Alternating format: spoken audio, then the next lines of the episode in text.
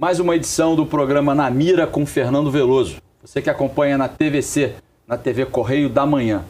Hoje a nossa entrevistada é a doutora Sandra Ornelas. Ela é delegada de polícia há 22 anos, é graduada em História, em Direito, pós-graduada em Direito Penal, pós-graduada em Processo Penal, em Políticas Públicas e Gênero e Direito pela Escola da Magistratura do Estado do Rio de Janeiro. Enfim, vocês já viram, a gente vai ter muito para falar aqui sobre violência contra a mulher. Doutor Ornelas tem um trabalho extenso de muitos anos. É, vamos comentar aqui as maiores dificuldades que as mulheres enfrentam para poder se defender dessa violência, como é que tem que fazer, como que não tem, enfim, tem muito o que dizer. Doutora Sandra Ornelas, seja bem-vinda. Muito obrigada pelo convite, é um prazer estar aqui com você. Isso aí. E a gente já vai começar falando de assunto quente. É, é, as mulheres têm uma delegacia especializada, né? assim Sim. como tem especializadas para crianças, especializadas para idosos. Por que uma delegacia especializada para as mulheres? É muito importante que a gente frise o porquê de uma delegacia especializada para as mulheres, porque nós tínhamos, elas começam a surgir após um caso emblemático no Rio de Janeiro, que foi a morte da Ângela Diniz, naquele momento que a vítima passou a ser julgada. E nesse momento é que se passou a prestar mais atenção às violências que as mulheres sofriam e as dificuldades que elas encontravam naquela época de procurar uma delegacia para fazer um registro, onde normalmente perguntava-se a ela: mas o que você fez para apanhar? Né? Por que, que você, por que, que você não obedeceu? Vai resolver isso em casa? Vai lavar uma roupa? Né? Então, diante de todas essas questões, após a morte da Ângela Diniz, começou um movimento chamado SOS Mulher esse movimento reunido a uma série de convenções internacionais que se discutia o tema, chegou-se à conclusão e de ajudas, né, de pessoas que acompanhavam mulheres para fazer um registro, para ir ao hospital, chegou-se à conclusão da necessidade de uma delegacia especializada, com pessoas capacitadas para esse atendimento, que entendesse aquela forma de violência. Até porque, muitas vezes, a mulher que sofre violência ela vai, faz um registro e depois ela decide que não quer dar continuidade. Né? E as pessoas, nós, policiais, muitas vezes não entendíamos é, que aquela violência é uma violência diferente. Né? Ela não está indo ali porque alguém levou o celular que ela não pagou nenhuma, nenhuma mensalidade. Ela está indo ali para reclamar de uma dor com relação a alguém que ela ama, alguém que ela teve uma relação, que ela tem filhos, né? Então, existe ali todo, todo um outro contexto diferente dos crimes comuns. Né? Então, vamos explicar para o telespectador aqui da TVC. É, a Delegacia Especializada da Violência contra a Mulher, ela não só tem um ambiente mais receptivo, mais acolhedor, onde a mulher consegue, ou fica mais fácil dela conseguir superar a dificuldade para fazer uma denúncia para a polícia, de alguém que cometeu uma agressão, uma violência contra ela, e na maioria das vezes essa pessoa é uma pessoa conhecida, se não é o seu próprio companheiro ou responsável até pela manutenção da família. É isso que a senhora está dizendo. Exatamente. As delegacias das mulheres, elas têm um ambiente acolhedor e não apenas isso. Ela tem policiais capacitados. Né? Elas têm policiais capacitados. A gente vem discutindo é, semestralmente, com cursos regulares, a gente vem capacitando os policiais para discutir essas diferenças entre os crimes comuns e a violência contra a mulher. O como a mulher, ela normalmente ela está presa num ciclo de violência, né? Então ela sofre uma agressão, ela procura, mas depois esse autor ele reaproxima, ele diz que tudo vai mudar e tudo que ela quer é que ele mude Isso mesmo. Isso é muito comum, inclusive, né? Comum. É o chamado ciclo da violência doméstica. Aí reacende aquele afeto, vence um período de lua de mel e novamente redunda em outras agressões. E algumas das vezes essa violência acaba chegando a uma violência mais grave, até uma violência fatal. fatal. Muitas vezes fatal. Mas, doutora Sandra, a gente está falando de delegacia especializada para a mulher. O Rio tem 92 municípios. Nem todos os municípios têm uma, uma delegacia especializada violência para a mulher. Como ficam essas mulheres em que não há uma delegacia especializada para esse atendimento? É, infelizmente, nós não temos. Né? E a, a, ideia também não é que a gente tenha uma delegacia de mulheres, uma delegacia especializada em cada município. Né? No Rio de Janeiro, por exemplo, nós temos três. Na Baixada, nós temos quatro. E temos algumas sete delegacias espalhadas por determinadas regiões. Eu entendo que essas delegacias de mulheres, elas são centros irradiadores de um conhecimento especializado. Mas é, para suprir isso, a gente tem trabalhado a questão dos núcleos de atendimento à mulher nas delegacias convencionais. Explica para a gente como é que é esse núcleo. É, esses núcleos, eles já começaram até do período que o doutor Fernando Veloso era, nosso, era o nosso chefe de polícia. Fiquei feliz aqui e sabia que já houve uma evolução. ah, sim. Né? E de, esses núcleos, eles estão previstos na Lei Maria da Penha. E, e, é um ambiente reservado na delegacia, onde essa mulher é acolhida e, e num ambiente fora do balcão, onde ela possa ali né, falar das suas dores no momento que ela vai ter que relatar os fatos, sem que estejam outras pessoas ouvidas. Um ambiente onde normalmente essa mulher comparece com o filho, onde esse filho possa ficar num cantinho brincando e não fique ali sendo revitimizado ao ouvir aquilo que ele já presenciou. Né? Então, a ideia do núcleo é esse: é ter dentro de qualquer delegacia um ambiente acolhedor para essa mulher, onde ela se sinta à vontade para buscar essa ajuda. Deixa eu falar agora para os homens, né? porque a gente está falando de violência contra a mulher. Tem muita gente que acha assim: ah, isso é assunto de mulher, isso só interessa a mulher. Não. Completamente errado. Né? Esse assunto interessa muito aos homens, sim. Então, quando a senhora explica como funciona uma delegacia especializada, como a polícia tenta resolver essa questão provendo né, algumas áreas, né, avançando com a ideia dos núcleos de atendimento especial, a senhora estava falando, uhum. tem, tem um convênio né, com o Tribunal é. de Justiça e com a Prefeitura, aí tem uma área multidisciplinar para melhor atender isso. Pode, ser, pode ter algum homem que está ouvindo a gente e ele pensa assim, é, mas e como é que ficam as outras vítimas? As vítimas de roubo, que não tem uma delegacia especializada, ou as vítimas de, de outros crimes? Aí a gente vai ter que explicar para ele, para essa pessoa, né, que a violência contra a mulher é uma violência que, para ela ser narrada num balcão, é complicado. Sim. Né? Como ela vai fazer uma narrativa, muitas das vezes pode ter até um, algum cunho sexual nessa agressão. E essa narrativa é uma narrativa difícil Revitimizante. Vai ser revitimizada ao narrar aquela uhum. situação por um policial que pode não ter a sensibilidade necessária. Uhum. Muitas das vezes, se não a maioria das vezes, a gente daqui a pouco vai mostrar um painel aqui do Instituto de Segurança Pública que traz um pouco esses números. Vamos comentar isso mais para frente. Uhum. Né? E a gente vai ver que essa violência, na maioria das vezes, é praticada pelo próprio companheiro, por pessoas do próprio relacionamento dela. Então, narrar um fato como esse, num ambiente comum, ali no mesmo balcão onde alguém diz: olha, meu telefone foi furtado, ou roubaram meu carro ali na esquina, não é a mesma coisa, é diferente. É, então, é, é mais do que necessário um ambiente diferenciado para isso. Exatamente. Aí friso que, na verdade, embora a Lei Maria da Penha diga que o, o, a violência pode dar no ambiente familiar, dentro da unidade familiar, e aí é considerado violência doméstica, ainda que não seja o parceiro íntimo.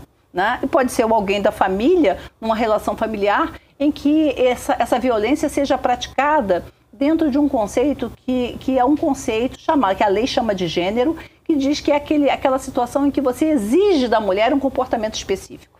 Eu já tive a oportunidade de prender um rapaz de 20 anos que os pais viajaram e, e a irmã estava ao telefone, a irmã também de 18 anos, ao telefone combinando com uma amiga de assistir um filme na casa. E ele desligou o telefone e falou: aqui não entra ninguém, meu pai viajou, quem manda aqui sou eu. Uhum. E dali gerou uma discussão e ele bateu muito nessa irmã e foi apresentado à delegacia. Aplica-se a Lei Maria da Penha. Então, então vamos, vamos guardar aí. Então, agora quem está falando é a professora, professora Sandra Ornelas, porque ela também dá aula de história.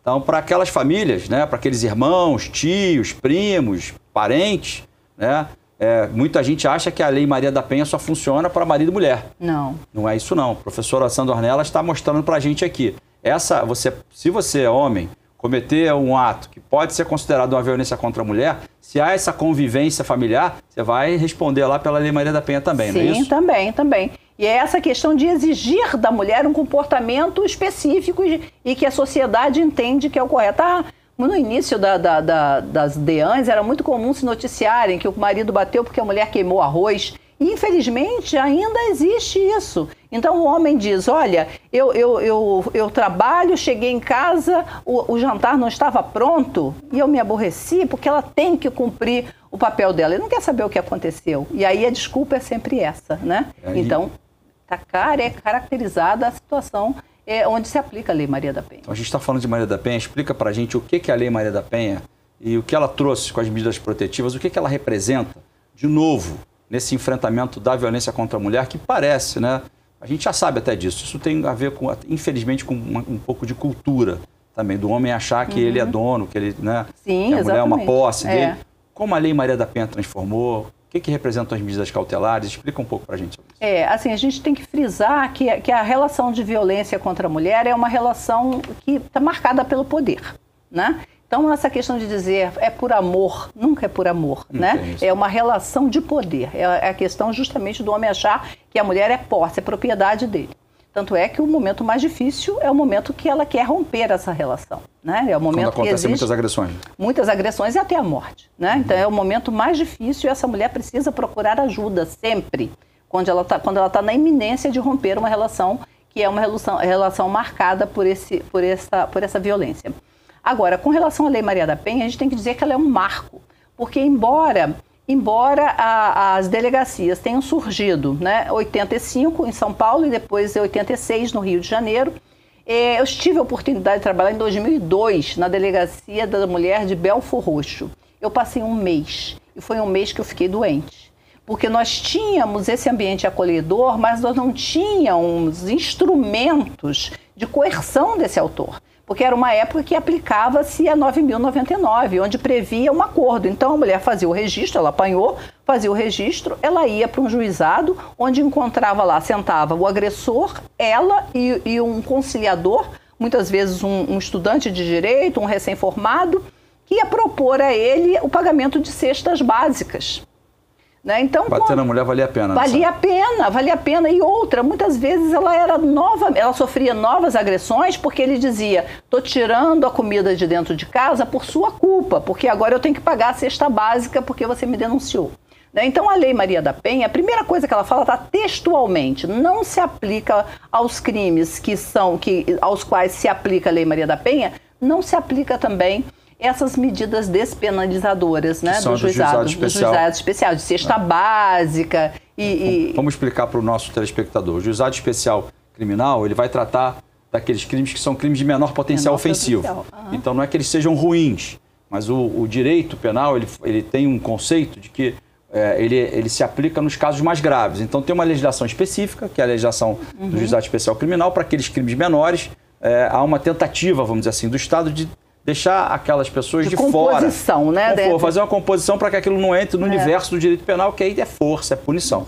E a, a, violência contra as mulheres era encaixada dentro, dentro desse contexto, desse, que isso certamente acabava motivando. Era uma revitimização. A mulher acabava sendo revitimizada. É, com certeza. Mas, doutora Sandra, a gente já tem aí quase, a senhora falou 85, 86, tem quase 40 anos, 30 e tantos Sim. anos, uhum. e a gente continua vendo as mulheres serem vítimas de violência. A gente uhum. continua vendo casos absurdos, casos inclusive emblemáticos, porque essa violência parece que ela é, é democrática. Ela, ela acontece desde as classes mais menos favorecidas até pessoas famosas. É, isso aí a gente está é. causando uma revolução aqui. Está caindo tá tudo. Caindo. O assunto é tão interessante que cai tudo. Mas, enfim, é, a gente vê casos emblemáticos aí, casos de gente famosa. É, muita coisa já mudou. A senhora disse que a, a Lei Maria da Penha é uma, uma verdadeira revolução. Mas no que, que a gente precisa avançar mais ainda? O que, que não está funcionando ou está funcionando e, na realidade, essas mulheres que fazem os registros hoje é, não faziam antes, não tinham espaço para fazer. Esse aumento no número de ocorrências, o que, que ele representa? Ele representa o um aumento da violência ou são as mulheres que estão tendo mais coragem, estão conseguindo vencer esses desafios todos e pedir ajuda para o Estado? Eu acho que é as duas coisas. Né? Ele representa a coragem das vítimas procurarem ajuda, porque hoje é muito mais divulgado, existem muito mais serviços. E representa também um aumento da reação né? Porque se a mulher age no sentido de romper aquela relação abusiva, a reação também ela, ela, ela cresce, né? E o que a gente verifica com, com relação à Lei Maria da Penha, eu acho que ela, ela, ela tem sido efetiva, é, só que ela precisa se consolidar. Eu acho que tudo que ela trouxe, ela não foi nem tudo que ela trouxe foi consolidado ainda. A Lei Maria da Penha, ela acabou ganhando destaque como uma lei punitivista. Inclusive, muitos diziam que era uma lei punitivista e, e criticavam a Lei Maria da Penha. Mas, na verdade, a ideia não é ser meramente punitivista. A ideia é, se o homem bateu em alguém, né, e esse alguém é a sua mulher, a lei determina que isso é mais grave, razão pela qual não se aplica aquela a, a lei 9099, não se aplica essa possibilidade de juizados especiais, de cesta básicas etc. E ele tem que ser julgado e condenado ou inocentado, mas isso tem que passar pela avaliação do juiz, né? É, mas não é só isso. essa mulher ela precisa de um, de um, de uma, de um aporte que é multidisciplinar. A Lei Maria da Penha ela se apoia num tripé. É o tripé da punição do autor, que ele tem que saber que não é porque é mulher dele que ele pode bater. Né? Ele, ele, se apoia também na rede de proteção à mulher, que é muito importante e que, infelizmente, hoje ela não atingiu o patamar que se deseja. Porque a, nós temos portas de entrada dessa mulher. Uma dessas portas é a polícia, é o registro através da Polícia Civil. Uma outra porta de entrada são os hospitais. Né? Então, nem sempre essa mulher que vai no hospital, ela, ela vai à polícia. Então, essas duas portas de entrada, ela tem que ter recursos para colocar essa mulher numa rede de proteção. E essa rede de proteção, primeiro, ela precisa existir de fato. Né? E depois ela tem que realmente se constituir numa rede. Então, assim, o que tem previsto ali são os centros especializados no atendimento à mulher.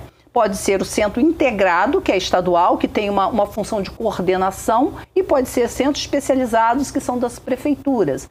Onde essa mulher, ao ser encaminhada por ali, ela vai encontrar uma advogada, porque tem as questões cíveis, às vezes tem lá uma separação, tem uma dissolução de sociedade de fato, tem os alimentos dos filhos, que muitas vezes faz com que a mulher permaneça numa relação altamente violenta. É porque a gente está falando muito de crime, de violência, de surra, uhum. mas tem uma outra questão que é o patrimônio, né? Exatamente. Às vezes o, o, o agressor ele se apropria até dos bens da mulher, Sim. se apropria dos documentos dela. É, a, né? as violências contra as, as, as, mulheres são múltiplas, né? Você pode falar de várias violências, mas assim, ela precisa resolver às vezes questão matri, é, patrimonial para que ela possa sair, garantir alimentos para o filho, né? Ela e, precisa... e essa questão patrimonial, ela pode inclusive ser utilizada pelo agressor para ele manter aquela mulher Com refém, para que ele possa continuar agredindo. Sim, em né? grande parte das vezes isso acontece. Mas, né? doutora Sandra, vamos, vamos detalhar um pouquinho mais isso aqui para o uhum. ouvinte aqui da, da TVC, da TV Correio da Manhã.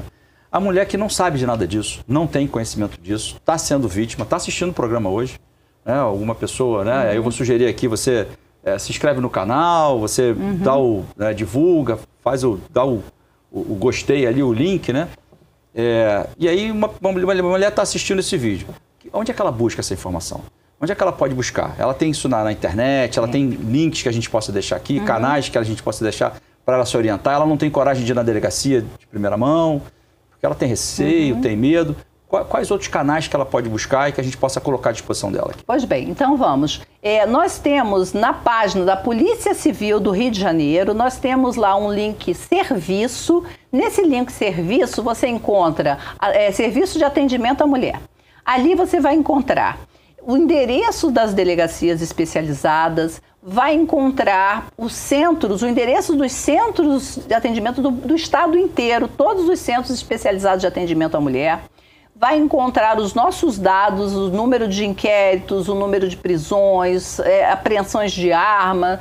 Vai encontrar ali uma série de informações sobre a Lei Maria da Penha. Ali você vai poder verificar que existem é, não apenas a violência física, a violência moral, existe a violência patrimonial, como o doutor Fernando já falou, a questão da, da de, de, de, de pegar ali o cartão da mulher. Muitas vezes a mulher trabalha, mas o cartão fica na mão do cara. Né? Então, e aquilo ali, ela fica presa aquilo, não tem dinheiro para nada, porque está na mão dele. Violência patrimonial, violência sexual, gente, porque muitas vezes a mulher pensa que no casamento ela está obrigada a praticar qualquer tipo de relação sexual. Não, constitui violência, inclusive situações nas quais o homem não quer que ela tome, não tome ou não use contraceptivo ou naquele que ele obriga ela a tomar o contraceptivo. Também caracteriza uma forma de violência é, sexual. Se, você, se, a mulher tem dúvida, ela pode ir a um desses centros e consultar, Sim. se informar. Olha, eu não, não tenho, eu tenho dúvidas, eu não sei o que, é que eu posso fazer, o que eu tenho direito, o que eu não tenho. E a senhora estava falando também de um telefone. Exato, exatamente. Ia falar agora. Né? A gente está tá numa busca de, de, de consolidar um número que é do Rio de Janeiro é o número 197. 197 é o tridígito da Polícia Civil. Assim como a gente tem 190, que é para situação de emergência da Polícia Militar, nós temos 197, que é o tridígito da Polícia Civil, contudo, ele não é para ser usado em situações de emergência. Não é aquela situação que o fato está acontecendo. Nesses casos, tem que usar realmente 190. Agora, em demais casos, a mulher tem dúvida, não tem coragem, ou a violência aconteceu dois dias, ela está aqui pensando se, se busca ou não ajuda, não sabe para onde ir. 197. Esse 197 é quando ela ligar, é, vai ter uma opção, um cardápio, e ela vai escolher um, violência doméstica. Ela clica no 1, violência doméstica, essa ligação vai para o departamento. Lá no departamento vai ter pessoas especializadas para tirar dúvidas, para agendar é, a, a, ida dessa mulher numa delegacia para ela fazer um, efetuar um registro, é, ou então, se ela estiver impossibilitada de se deslocar, ou porque ela é cadeirante, porque tem qualquer debilidade que esteja, é, seja permanente, seja provisória, que a impeça naquele momento de ir até a delegacia, nós podemos fazer o registro por telefone e solicitar a medida protetiva.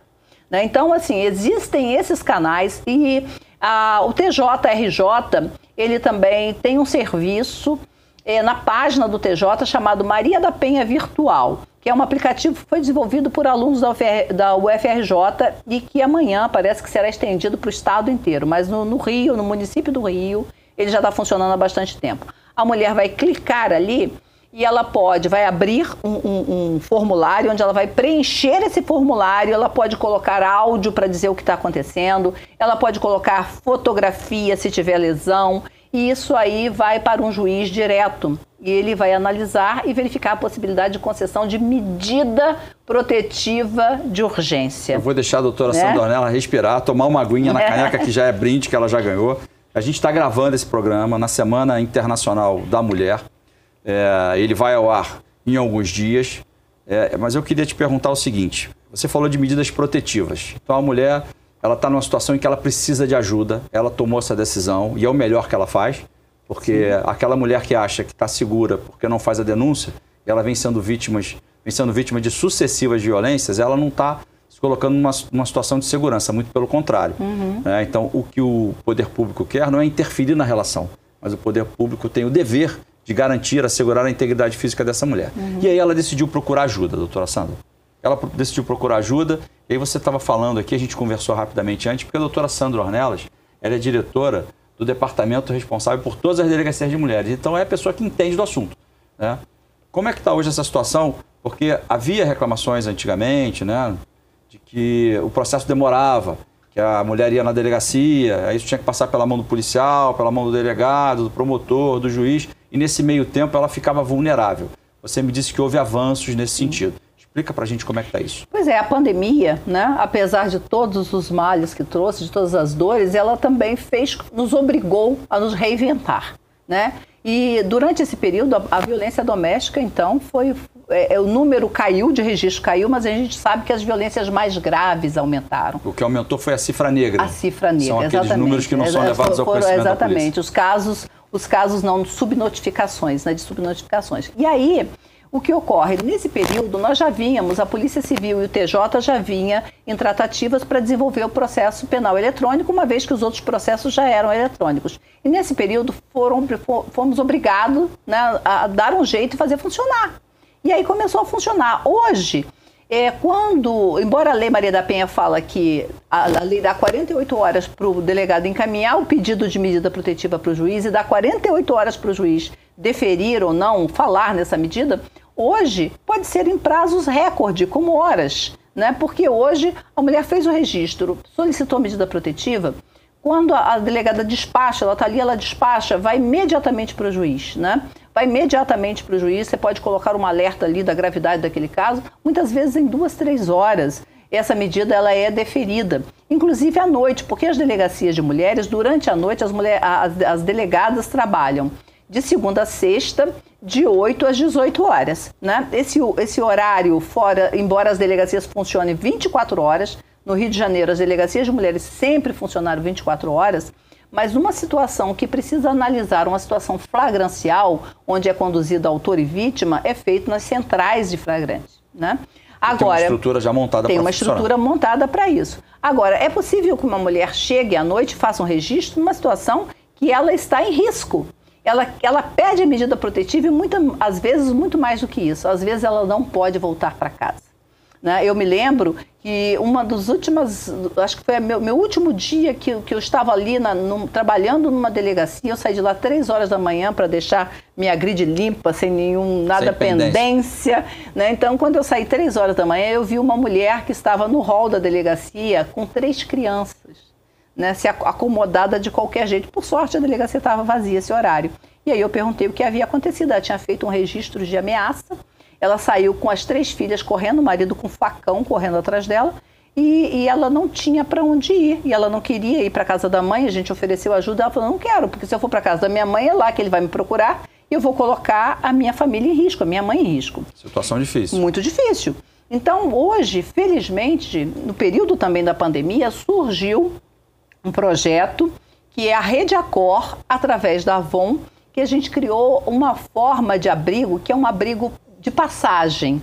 Né? E aí o que, que a gente tem? Essa, essa mulher, através de um sistema no plantão judiciário do TJ, o Sejo Vida, que funciona no TJ, ele, ele, essa mulher é, analisa-se o caso e ela pode ser colocada numa dessas hospedagens provisórias e ali a, vai, vai uma equipe multidisciplinar para analisar e conduzir o caso para que ela possa sair ali daquela situação, seja para casa de um parente. Muitas vezes ela retorna, ela é migrante, né? ela é de um outro estado, consegue-se a passagem para ela retornar para casa daqueles parentes. Então, assim, também foi um avanço desse período, porque nós temos no Rio de Janeiro um, um abrigo, mas é um abrigo para mulheres que têm risco iminente de vida. E esses abrigos são muito severos no tratamento. A primeira coisa que ela faz é entregar o chip do celular. Então ela fica incomunicável. Se ela trabalha, que são tá, assistentes também é uma decisão sociais, muito difícil para a mulher, né? Porque difícil. ela tem que se desconectar do mundo. Na verdade, ela só faz isso numa situação Extrema. em que é certo que ela, ela, ela corre o risco de vida, que ela pode morrer. Mas, doutora Sandra, essa medida, então, pelo que a senhora explicou, ela pode ser obtida em poucas horas e aí Sim. com uma ordem judicial, com o juiz determinando aquela medida cautelar, uma série de, de ordens podem vir ali, uma, uma, um, uma, série de diligências podem ser determinadas pelo uhum. juiz ali, isso ser feito em algumas horas. Eu queria até que a senhora dissesse que mandamentos são esses. Muitas das vezes o, o, o companheiro tem que ficar afastado, uhum. ele não pode tomar uma série de medidas, mas eu quero falar antes do, do facão. A senhora uhum. citou um exemplo numa delegacia em que uma mulher correu para a delegacia, né, uhum. com receio de que acontecesse alguma coisa com ela ou com as três uhum. crianças que estavam lá. E é comum também mulheres noticiarem, mulheres que vêm sendo vítimas de violência, e essa violência pode ser uma agressão verbal, Sim. uma violência psicológica e tal, mas elas são sabedoras, elas conhecem, ou às vezes até desconfiam, de que os seus companheiros têm armas em casa. Né? Então eu lembro de operações que são feitas pelas delegacias de mulheres em que elas vão ao juiz e pedem uma busca e apreensão, uhum. e a polícia vai lá e tira essa arma de dentro da Sim. casa do agressor. Né? Então é, é, algo que acho que também a gente deve recomendar, né? Isso, se a mulher tem notícia ou se ela sabe que o agressor tem uma arma em casa, a melhor coisa é tirar essa arma de casa o quanto antes, não é? Com certeza, com certeza. É, a lei já diz quando, quando ele é de uma força policial e tem a, a, a arma, de pronto a gente já oficia para o órgão correcional, para a chefia imediata daquela pessoa e ele tem a arma retida. Retirada, ele não fica sem poder usar, não fica fora de rua, se for, for um policial militar, né, fica numa atividade também administrativa. Mas eu, mas eu, me refiro até outros, porque sim, hoje a gente outros, tem um número sim. de pessoas portadoras muito, de arma sim, aumentou muito. muito. Então muito, tem muita gente que tem arma em casa. Com arma. Uhum. às vezes a arma é até regular, arma legalizada, é. só que está então, numa situação. É. A gente tem que dizer, é, é, e a gente sempre realmente faz as buscas e apreende essas armas. Então, noticiar isso é muito importante. Agora, é importante também que a gente destaque que muitas vezes, e aí melhor sabedor disso é a própria mulher.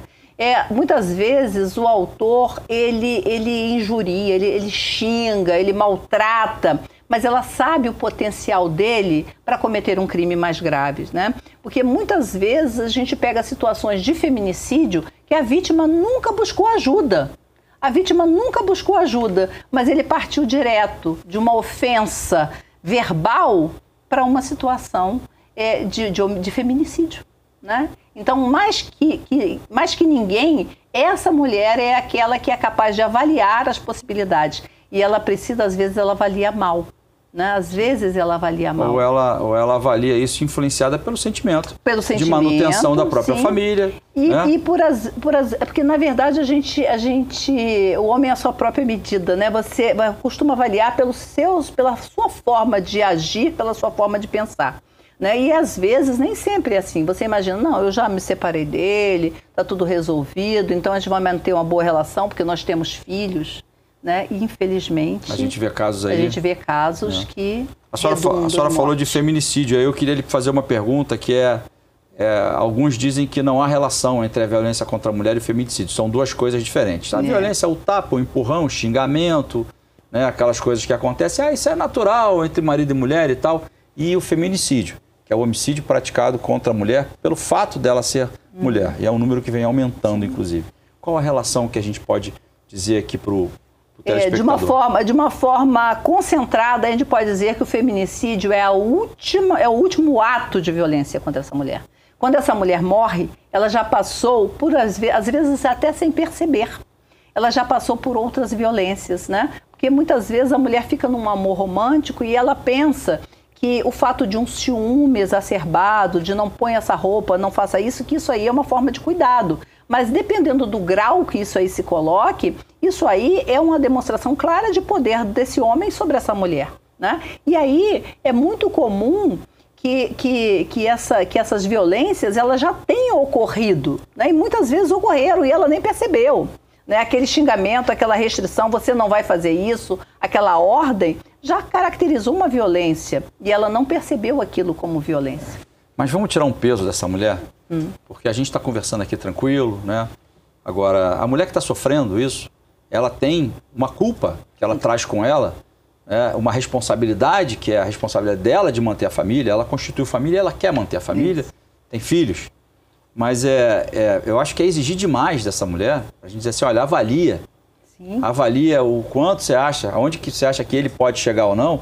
Porque se esse julgamento, se esse juízo de valor que ela faz não, não der certo, ela está colocando a própria vida ou a dos filhos em risco. Com certeza. Então, essa rede de proteção, que a senhora fez menção há pouco, é muito importante que ela atue, porque aqui a gente. Acho que o objetivo da Lei Maria da Penha não é sair prendendo todos os homens. Não. O objetivo da Lei Maria da Penha. Fortalecer a mulher. É conscientizar e fortalecer a mulher, é conscientizar né, é uma geração de homens né, de que eles têm que, têm que encontrar uma maneira de conter lá os seus excessos. Né, que eles encontrem maneiras diferentes para para exacerbar né, os seus ódios lá.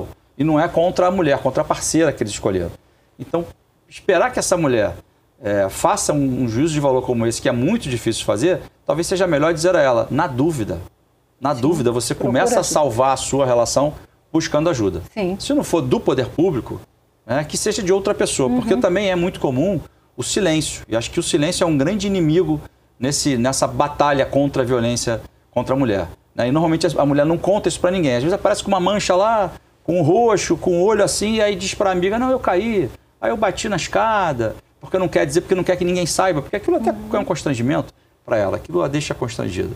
Então acho que essa, essa, essa recomendação para que a mulher busque ajuda nessa rede de atendimento é, é válida, você não acha? Sim, com certeza. E só retomando essa questão que você falou, da questão da, da, da mulher se sentir responsável, numa, numa, numa live com um pastor, ele me perguntou: ah, mas por que, que as mulheres não rompem de pronto? Eu falei, pastor, a minha vida inteira eu ouvi que a mulher sabe, edifica o seu lar e que isso está na Bíblia. Isso está aqui, ó, dentro da cabeça, das nossas cabeças. Muitas vezes, eu me lembro, o meu caso mesmo, quando eu fui me separar, eu olhava, por todo lugar que eu olhava, eu via um homem, uma mulher e filhos. Eu falei, caramba, eu vou tirar a família das minhas, minhas filhas, né? Então, na verdade, isso está muito culturalmente impregnado na mulher. Ela se sente a única responsável por manter essa relação. E não é isso, né? Não é isso. A relação envolve duas pessoas, cabem aos dois cuidar dela. Então, se um não está interessado em cuidar, é possível ter outros modelos de família, né? Eu entendi, eu não conseguia conceber, mesmo já, já trabalhando, sendo professora, já era delegada, eu não conseguia conceber essa ideia de família, senão aquela família que eu vivi na minha infância de, de, de família mineira, né? patriarcal, né? Do, do marido e os filhos, né? Então existem outros modelos, é possível ser feliz de outra maneira, sem violência. É, e a gente, falando em modelos, eu quero trazer aqui um assunto para o nosso, nosso debate, aqui para o nosso programa, que é o seguinte: tem um, um, um projeto de lei que está sendo debatido na Câmara Federal que trata do Estatuto da Vítima. Sim. Eu queria que você falasse um pouquinho para a gente, porque quando a gente fala de violência contra a mulher, É, a gente tem avançado, né? Patrulha Maria da Penha, né? uma série de mecanismos, muitos deles que você, você colocou uhum. agora, uma, um melhor funcionamento do sistema como um todo, desde o atendimento policial até a interação com a justiça, para que as uhum. medidas protetivas saiam mais rápido e tal. Mas isso, isso acolhe, em parte, né, a vítima. Agora, esse estatuto da vítima que está sendo discutido, ele parece que amplia esse debate. Então, ele traz medidas, por exemplo, que asseguram, podem assegurar o patrimônio dessas vítimas de uma maneira mais rápida, que não dependem da, da solução de todo um processo criminal para determinar uhum. se aquele autor ali é, praticou de fato aquela violência ou não, ou, por exemplo, programas, é, programas que, que prestem remuneração né, para as famílias, para que esse recurso seja entregue às mulheres e não aos homens, porque isso pode ser um mecanismo eficiente para conter a violência, porque o dinheiro vai para a mão da mulher, né? Aquele, aquele programa de, de assistência ali, ele vai uhum. para a mão da mulher e não do homem. Então isso pode, de alguma maneira, dificultar a, a violência contra aquela mulher. Fala um pouco para a gente o que, que você acha desse, desse Estatuto da Vítima que está sendo discutido na Câmara Federal. Inclusive, eu, eu, lancei esse assunto, doutora Sandra, que eu vou colocar o link aqui no vídeo para a gente. Né? E isso já, tem, já teve três ou quatro, salvo engano, foram três ou quatro audiências públicas é importante que as pessoas tomem conhecimento disso, porque isso vai mudar a vida de todos nós. Sim. Né? Se não atinge diretamente a gente, pode atingir o nosso vizinho, pode atingir um parente nosso que a gente sabe que está passando por isso. Né? E como você disse, a gente está discutindo uma cultura, a cultura em que a mulher se sente responsável, uhum. A cultura em que o homem acha que pode fazer o que ele quer com a mulher. E um projeto de lei como esse, né, que traz uma mudança estrutural no enfrentamento desse problema, acho que é importante as pessoas olharem. A gente vai colocar o, tá colocando Sim. o link aqui no, no vídeo para gente, as pessoas tomarem conhecimento e participarem. É, eu acho importante, mas eu creio que toda essa estruturação de, de apoio às, às, mulheres, porque quando você fala apoio às vítimas, está falando de uma diversidade de vítimas, né? E eu acho que toda essa política de mulheres tem muito a ajudar na construção desse fluxo de atendimento. É óbvio que essas medidas que agilizem possibilidades, né, que deem a essas mulheres, principalmente as mulheres, essa capacidade de gerir recursos, né, de organizar, de reestruturação de família, eu acho que é muito importante. Agora, eu creio que toda essa experiência que já se tem de um trabalho em rede, porque quando você fala numa pessoa vitimizada, você está discutindo a necessidade de, de uma atuação integrada de vários serviços, pelas quais vai passar a saúde, né? principalmente a saúde mental, né? porque alguém que passa por um trauma desse se recuperar é muito difícil. A gente começou o programa você dizendo sobre a questão das mulheres que são vítimas de violência, vão à, à rede de saúde pública, são atendidas e esse fato às vezes não é comunicado à polícia. Sim. É? E aí a gente vai. Vamos levantar aqui uma máxima popular que diz que em briga de marido e mulher não se mete a colher? Ah, se mete sim. Apagar se isso aí, reescrever. Sim, em briga de marido e mulher, se mete a colher sim. Com certeza. Porque você pode estar salvando uma vida, você pode estar salvando até um relacionamento. Sim. Né? Porque sim. às vezes aquele, aquele companheiro ali errou, né? É, extrapolou, mas aí veio ali, alguém intercedeu e você pode estar salvando um relacionamento, pode estar salvando uma família, não é isso? É. Então um vizinho, um amigo que tem conhecimento, ele ouve os gritos, ele no dia seguinte ele vê a mulher lá com algum tipo de, uhum. de vermelhidão, de roxo e tal, como é que ele faz? Ele denuncia qual ele é o melhor denuncia, canal para ele denunciar? Ele pode, ele pode denunciar pelo 97. Pode denunciar pelo 97. Ele pode, no momento que ele estiver ouvindo, ele pode chamar o 90. Né? Nós temos muitas situações, inclusive durante o período do auge da pandemia, nós tivemos um aumento dos casos flagranciais e de casos graves.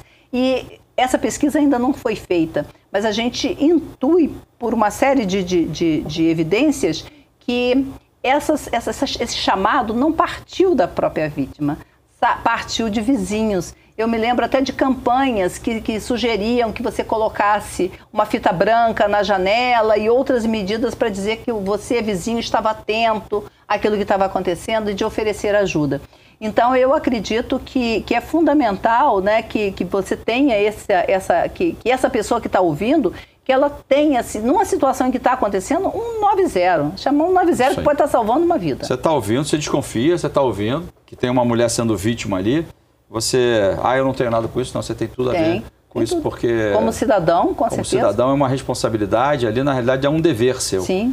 Porque vamos falar um pouco de números? Vamos. Né? Eu vou pedir para passar, enquanto a gente fala, daqui a pouquinho vai passar aqui um, uma, uma lâminazinha que uhum. fala, que trata os números do Instituto de Segurança Pública. Sim.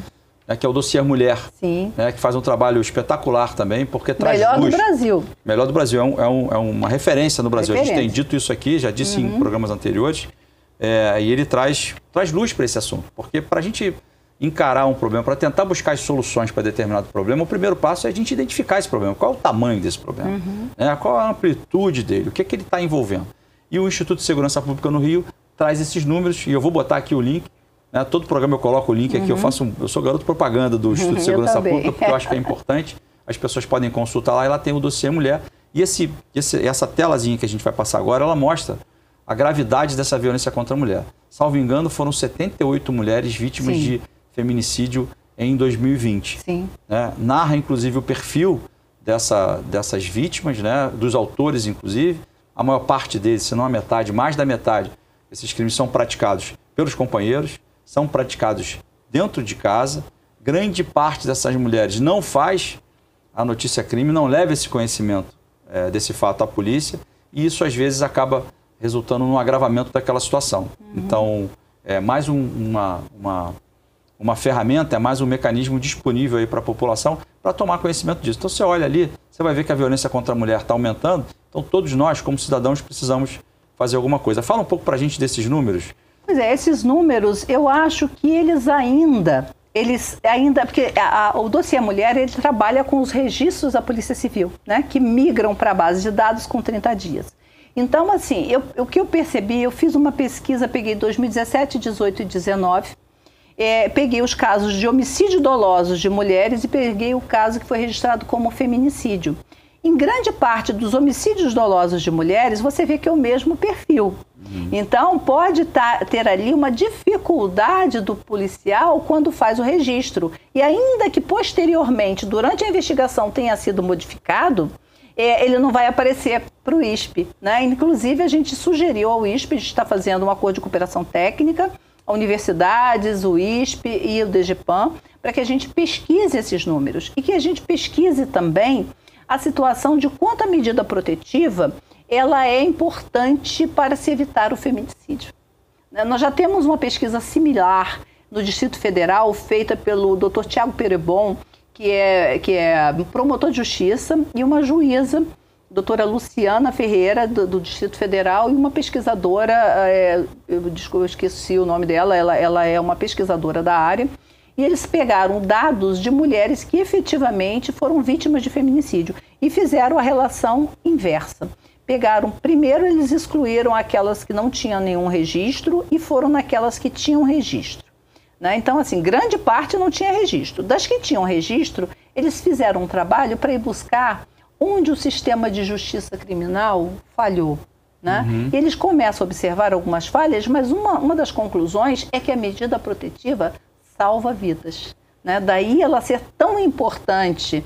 Ela, ela é analisada antes de se analisar o fato. Ela é uma ação autônoma. Em primeiro lugar, o, o, o- o juiz vai verificar aí o, o risco para a mulher e vai deferir essa medida. Agora, para a medida protetiva ser autorizada pelo juiz, precisa que a mulher leve isso ao conhecimento do poder Tem que levar ao conhecimento do poder. E olha, hoje também na pandemia, uma inovação, é, a Corregedoria do TJ criou um provimento que possibilita que o autor seja comunicado até por WhatsApp. né? Então, o- ela forneceu o número que ele está usando, esse número está nos autos. é, o juiz, o, o promo- o- oficial de justiça não conseguiu encontrar no, no endereço afirmado, ele certifica e manda para, para o celular. A- aparece os, os dois ícones em marcado que a mensagem foi enviada, ele certifica ciente. E aí, se ele descumprir, está preso. A tecnologia tem que ajudar nesse Tem enfrentamento. ajudar, Vamos tem lembrar também das tornozeleiras eletrônicas. Sim. né? Então, no Rio de Janeiro, as mulheres também têm outro dispositivo, que é aquele, aqueles companheiros O botão que... do pânico, O botão né? do pânico, né? Que aí, se ele se aproxima, ele está com a tornozeleira, o juiz determina que seja colocada uma tornozeleira nele. Se ele se aproxima da mulher naquela, naquele espaço mínimo ali Uhum. que é determinado pela justiça, ela tem um botão do pânico, ela vai apertar aquele botão, uma central vai receber isso, vai despachar Sim. uma viatura para que não aconteça Sim. algo pior. Doutora Sandra, a gente já está caminhando para o final do programa, eu sabia que ia passar rápido. Eu vou citar aqui rapidamente para deixar você respirar um pouquinho, porque ela está a mil por hora, vocês sentiram aqui. É, tem outros programas também que são importantes, é, desenvolvidos, por exemplo, pela Secretaria de Direitos Humanos do Estado, que é o programa Desenvolve Mulher.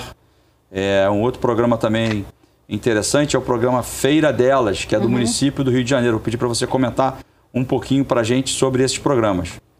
Esses programas eles são importantíssimos que falam da renda, né? Fala da renda. Porque, como nós falávamos, muitas vezes a dificuldade da mulher de romper a relação é justamente em garantir o sustento dos filhos. Muitas vezes ela pensa nos filhos. Então, assim, ela sozinha ela se vira, mas e os filhos? E aí, promover um programa de renda é fundamental para essa mulher.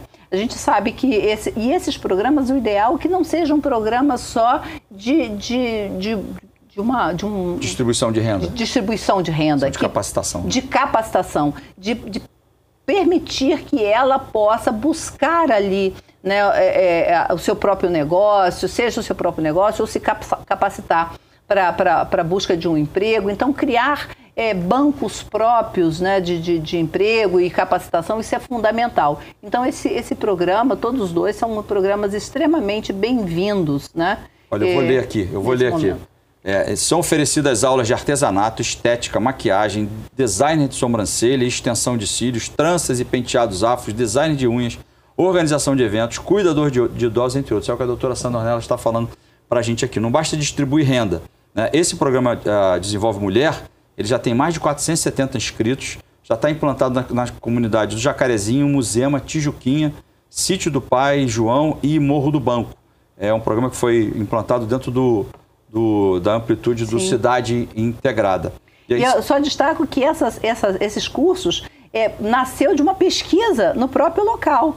Né? Foram, foram áreas que elas demonstraram interesse. Eles não são cursos aleatórios. São cursos que as mulheres demonstraram interesse. Não era um curso que a gente tinha aqui. Chegou e colocou... Toma para as mulheres, não, não, Foi feito um. Né? Porque esses cursos Exato. dão autonomia, autonomia dão independência para a mulher, para ela não ficar refém daquele exatamente. agressor que quer mantê-la refém exatamente. por conta da, é, isso é, é, importante a gente destacar. Nós estamos falando uhum. desses programas aqui, doutora Sandra, é, estamos gravando esse programa na Semana da Internacional da Mulher. Então, quando você assistir, a gente vai colocar os links desses programas aqui para você estiver interessado, você pesquisa, você vai lá, tem todo o detalhamento aqui, não dá para a gente falar tudo sobre isso. Já estamos de fato caminhando para o final do programa e eu quero começar a fazer um, um ping-pong aqui contigo uhum. e perguntar para você o seguinte: o que, que a gente diz para o homem que está assistindo a gente hoje? e que pensa como aquele que já praticou violência contra a mulher? A gente diz para esse homem que ele pode mudar essa realidade. A gente sabe que é fruto também de uma cultura e que o homem, ele, ele, ele, esse poder cresce porque ele se sente diminuído. Ele é diminuído no trabalho, ele é diminuído na rua, então ele quer ter alguém para mandar. E esse alguém é a mulher, esse alguém é os filhos. Ele quer se sentir poderoso exercendo ali é, uma atividade despótica ali com relação àquela outra pessoa. Então ele pode mudar, porque isso faz mal para ele também.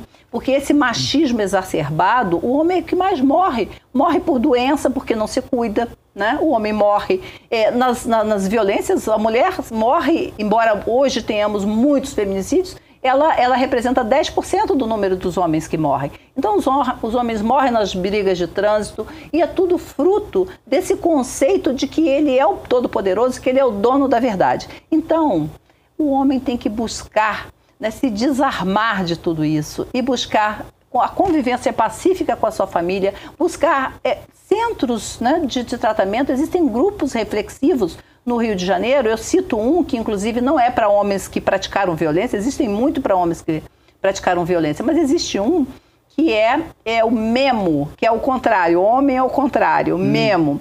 Ele é um grupo que no Rio de Janeiro funciona no Circo Voador. Pedro Figueiredo, que é, que, que, é, que é um publicitário que mantém esse grupo, e ele reúne grupos e aí faz um grupo e ora na casa de um, do outro e vai discutir questões ligadas à sexualidade, ligada à questão do desemprego. Se esse homem fica desempregado, ele, ele acha que ele não é ninguém, porque ele tem que ser o provedor. E muitas vezes a gente tem aquele que nem é o provedor mais, e justamente por não ser o provedor, ele tem que ser o agressor. Né? Então, assim, é possível uma vida. É, de, de, maior tranquilidade, uma vida em que você não, não precisa ser o maioral, não precisa ser o poderoso é possível que você possa conviver tranquilamente com a sua família e buscar caminhos juntos. E se não conseguir isso, aí Ai. a doutora, doutora Sandra fala no amor, eu vou falar na dor.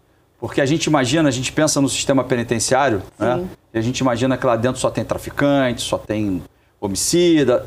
Lá dentro tá cheio de agressor contra a mulher. Sim. Então, você é homem que está assistindo Amanhã a gente... aumenta. né, que teve oportunidade, né, ou que teve a curiosidade, ou que a sua mulher fez você assistir esse programa e fez muito bem, se fez isso, né, você pode perceber um pouco do que acontece, qual é o acolhimento que é dado pelo poder público à mulher.